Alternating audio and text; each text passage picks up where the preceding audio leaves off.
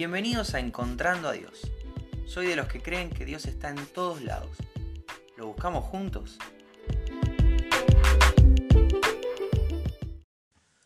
Hola, ¿cómo estás? Bienvenido, bienvenida al episodio de hoy de Encontrando a Dios. Hoy es 29 de septiembre y te quiero contar que me encuentro a Dios en el auto. Estoy manejando, estoy yéndola a buscar a Andrea a la oficina y se me para a la par un auto con tres chicos, tres preadolescentes, nueve, diez, once años como mucho.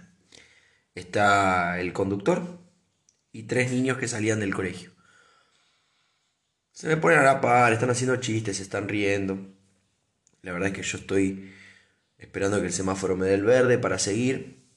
Y en el momento en el que me da el verde, y cuando la ventana de los chicos queda a la altura de mi ventana, me pegan un insulto terrible.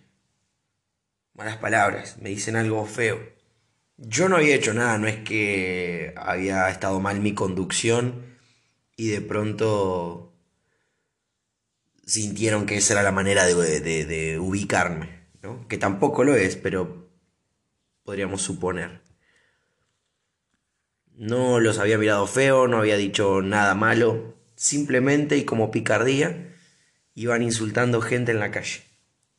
El conductor se rió, todos los chicos empezaron a reírse y lamentablemente ahí me encuentro a Dios. Digo lamentablemente no por el hecho de encontrarme con Dios, me encanta hacerlo. Digo lamentablemente porque no fue una situación positiva, no fue una situación agradable. Me quedé pensando en lo que habían dicho estos chicos en qué los motivaba a chicos tan chiquitos a hablarle así a un adulto, por ejemplo, a un desconocido. ¿Por qué el adulto responsable de estos niños les permitía y los, los alentaba? ¿Por qué se reía de este humor? ¿Por qué a los chicos les causaba tanta gracia? Y ojo, no, no vivo en un termo, sé que la mala palabra, sé, sé que este humor de, de, de maltratar al otro está de moda y, me he reído, lamentablemente tengo que asumir que me he reído mucho de ese tipo de, humor. Lamentablemente y también tengo que asumir en algún momento de mi vida promoví ese tipo de humor, pero, pero me... No me quiero hacer el puritano o el santurrón, pero me, pareció feo, no, no me gustó. No me gustó que, que el adulto no los corrigiera. No me gustó que los chicos conocieran esas palabras no me gustó el modo. No me ofendí, realmente no me ofendí, sé que no había hecho nada como para merecer esta, este vocabulario, eh, pero, pero sí, sí me hizo quedar pensando en, en muchas cosas y ahí me encuentro a Dios. El Señor habla de estas cuestiones y te quiero compartir algunos versículos. El primero está en Lucas 6, 45 Dice, el hombre bueno dice cosas buenas porque el bien está en su corazón. Y el hombre malo dice cosas malas porque el mal está en su corazón. Pues de lo que abunda en su corazón habla la boca. Te compartí en otra oportunidad, a mitad de año, este versículo. No me acuerdo de qué hablaba el episodio, pero sí me acuerdo de haberte compartido este versículo. La Biblia dice que no hay bueno ni aun uno, no hay nadie bueno, no hay nadie que busque al Señor, no hay nadie que anhele hacer las cosas bien, no hay ni una sola persona, no hay personas buenas. Entonces, no hay nadie que diga cosas buenas, porque el hombre malo dice cosas malas porque el mal está en su corazón, y si todos somos malos, todos decimos cosas malas. El que esté libre de pecado que tire la primera piedra. Los hijos de Dios, sin embargo, contamos con el regalo de la gracia, con el regalo de la misericordia, con el regalo del perdón. No tiene que ver con cómo hablemos, no tiene que ver con las palabras que salgan de nuestra boca, tienen que ver con las palabras que no salieron de la boca de Jesús, tiene que ver con las palabras que sí salieron de la boca de Jesús. Jesús siempre habló bendición. Cada registro de, de, de, de lo que él decía era para crecimiento, era para bendición. Sabemos que no solamente dijo lo que está en la Biblia, que habló otras cosas también, no, pero, pero nos consta que Jesús fue el único ser humano que caminó en esta tierra, que, que fue bueno, que fue realmente bueno, que no hizo nada malo, que no falló al Padre en nada. El resto somos malos. Pero a través de los méritos de Jesús, ahora nosotros somos llamados hijos buenos. Ahora nosotros somos llamados santos. Entonces, como hombres buenos que somos ahora por Jesús, tenemos que decir cosas buenas, porque el bien está en nuestro corazón. Colosenses 4:6 dice, su conversación debe ser siempre agradable y de buen gusto, y deben saber también cómo contestar a cada uno. Efesios 4:29 dice algo muy parecido. No digan malas palabras, sino solo palabras buenas que edifiquen a la comunidad y traigan beneficios a quienes las escuchen. Yo no soy educador de estos niños. De hecho, dudo volver a verlos en alguna, en alguna otra oportunidad. Y, y si los viera, dudo reconocerlos porque fue un segundo. No tengo manera de enseñarle a estos chicos que eso no se hace. Que a los adultos se les debe respetar. Que a cualquier ser humano se le debe respetar. Que las malas palabras y, y, y todo lo que digamos que no edifique, que no traiga beneficio, no debe ser dicho.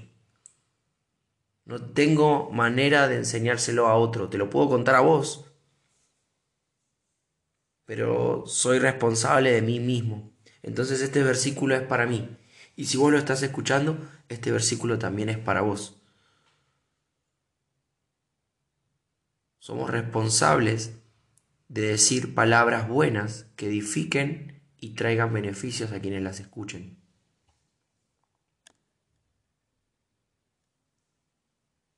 Colosenses 3:8 dice, dejen todo lo malo, el enojo, la pasión, la maldad, los insultos y las palabras indecentes.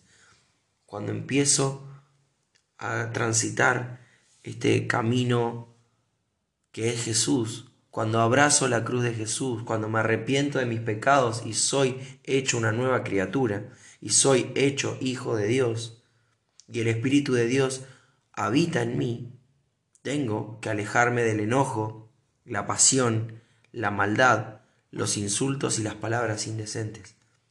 Eso ya, ya, no, es, ya no forma parte de mi nuevo yo no forma parte de mi nuevo estilo de vida, no forma parte de Cristo. Y este es el, último versículo que te quiero compartir para cerrar esta idea. Mateo 12, 36 y 37. Yo les digo que en el día del juicio todos tendrán que dar cuenta de cualquier palabra inútil que hayan pronunciado, pues por tus propias palabras será juzgado y declarado inocente o culpable. Gracias a Dios por Jesús, porque si no ya te digo que soy declarado culpable. Dije, pronuncié, sentí en mi corazón, pero también le di rienda suelta a mi boca, con muchas palabras inútiles, insultos, mentiras, estupideces, cosas que no edifican, que no traen beneficios, cosas que son de mal gusto, chistes que no deberían ser pronunciados. Gracias a Jesús no voy a ser hallado culpable, pero sí voy a tener que dar cuenta de cada palabra inútil que haya pronunciado. Y sabes qué, pronuncié un montón. Trato, cada vez que me doy cuenta, de pedirle perdón al Señor y empezar de nuevo trato cada vez que me doy cuenta de, no volver a decir ciertas palabras o ciertas expresiones, a veces por costumbre, a veces acompañando algún sentimiento y tratando de justificarme, pero mira lo que hizo, ¿cómo no lo voy a insultar?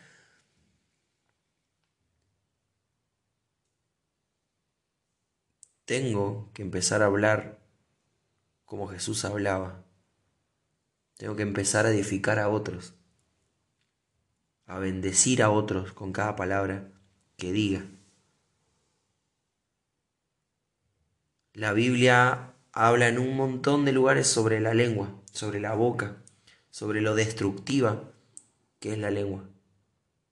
Pero te vuelvo a decir, lo que pasó hoy, el, el, incidente aislado con los niños, es el disparador para darme cuenta de que en realidad yo voy a dar cuenta de mis palabras, de cada palabra inútil que yo dije. Entonces tengo una responsabilidad. Alertarte de esto para que tengas cuidado de cada cosa que decís. Y recordarme a diario que tengo que parecerme a Cristo en todo. También en la forma de hablar, en la forma de pensar, de sentir, de reaccionar, pero también en la forma de hablar. En esto me encuentro a Dios, esto te quería compartir, espero que te bendiga, si Dios quiere nos volvemos a encontrar mañana.